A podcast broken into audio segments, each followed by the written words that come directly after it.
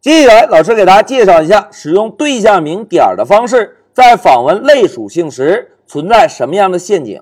同学们，我们现在已经知道了，使用类名点可以访问类属性，使用对象名点同样也可以访问类属性，对吧？但是上一小节老师提到过，对象名点访问类属性这种方式推荐吗？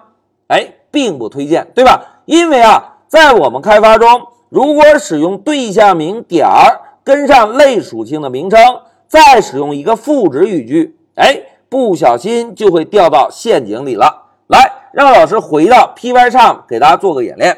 同学们，这个是我们上一小节完成的代码，老师全部选中，复制一下，然后切换到一个全新的空白文件，粘贴进来。大家看。上一小节我们是使用水桶这个工具来输出了一下类属性 count 值，现在运行程序输出结果应该是几？哎，应该是三，因为我们一共创建了三个对象，对吧？来，我们先运行一下，走。哎，大家看，现在输出的对象总数是三。哎，这个是我们上一小节完成的代码执行的情况。那现在关键时刻到了，同学们看，老师啊。把第十九行的注释删掉，在第十九行，我们使用水桶这个变量来调用 count 属性。现在大家看，水桶这个变量点儿 count 属性，然后呢，我们使用赋值语句给这个属性设置一个值。哎，同学们，这句代码看起来 so easy，对吧？那现在老师问大家，同学们，二十行代码在输出的时候会输出几啊？哎。显而易见，应该输出九十九，因为我们刚刚写了一个赋值语句，对吧？现在老师 Shift F 十走，哎，同学们看，控制台果然输出了九十九，但是现在在工具类中，count 这个类属性保存的值到底是多少呢？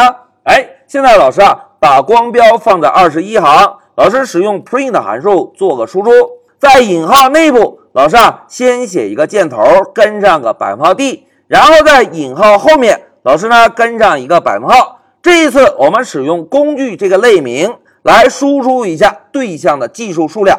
来，我们再运行一下程序，走。哎，同学们看，类属性的值是多少？哎，是数字三，对吧？而刚刚我们使用赋值语句修改之后，水桶的 count 输出是多少？哎，是九十九。哎。为什么会出现这种情况呢？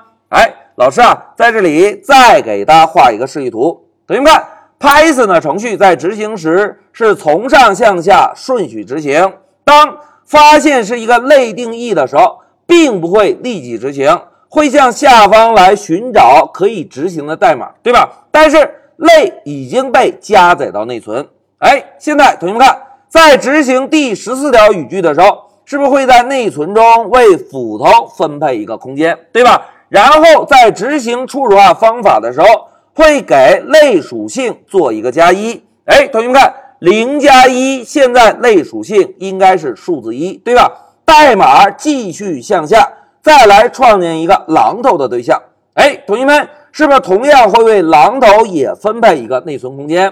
同时，在执行初始化方法的时候。会把类属性的值再做一个加一，哎，一加一等于二，对吧？代码继续向下执行，来为水桶同样也分配一个内存空间，然后在执行初始化方法的时候，是不是把工具的计数修改为三？哎，这个是我们之前一个小节完成的代码。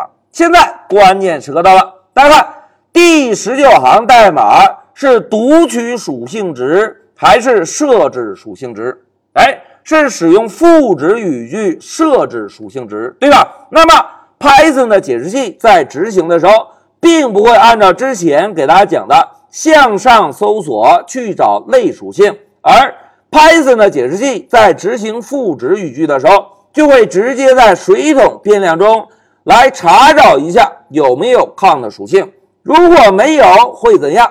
哎，非常好，如果没有。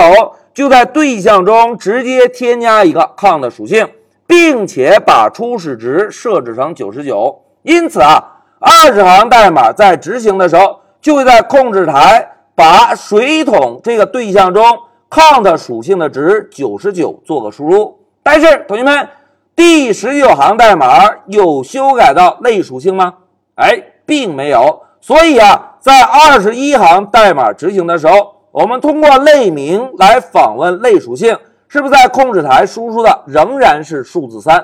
哎，这个就是使用对象名点儿访问类属性的一个陷阱。一句话讲，如果只是获取属性值，不会有任何的问题。但是如果我们使用赋值语句给这个属性设置值的时候，如果前面使用的是变量名，那么就会在对象内部添加一个属性，而不会修改到类属性的值。这个就是使用对象名点的方式跟上类属性在开发时存在的一个陷阱。同学们，再让我们回到笔记，之前老师强调过，在我们开发时要访问类属性应该怎么做？哎，应该用类名点的方式，对吧？不要用对象点的方式来访问类属性。对象点访问类属性，读取值没有任何的问题，但是设置值会怎样？哎，设置值不会修改到类属性的值，而只是会在对象内部添加一个实例属性。好，讲到这里，老师就暂停一下视频。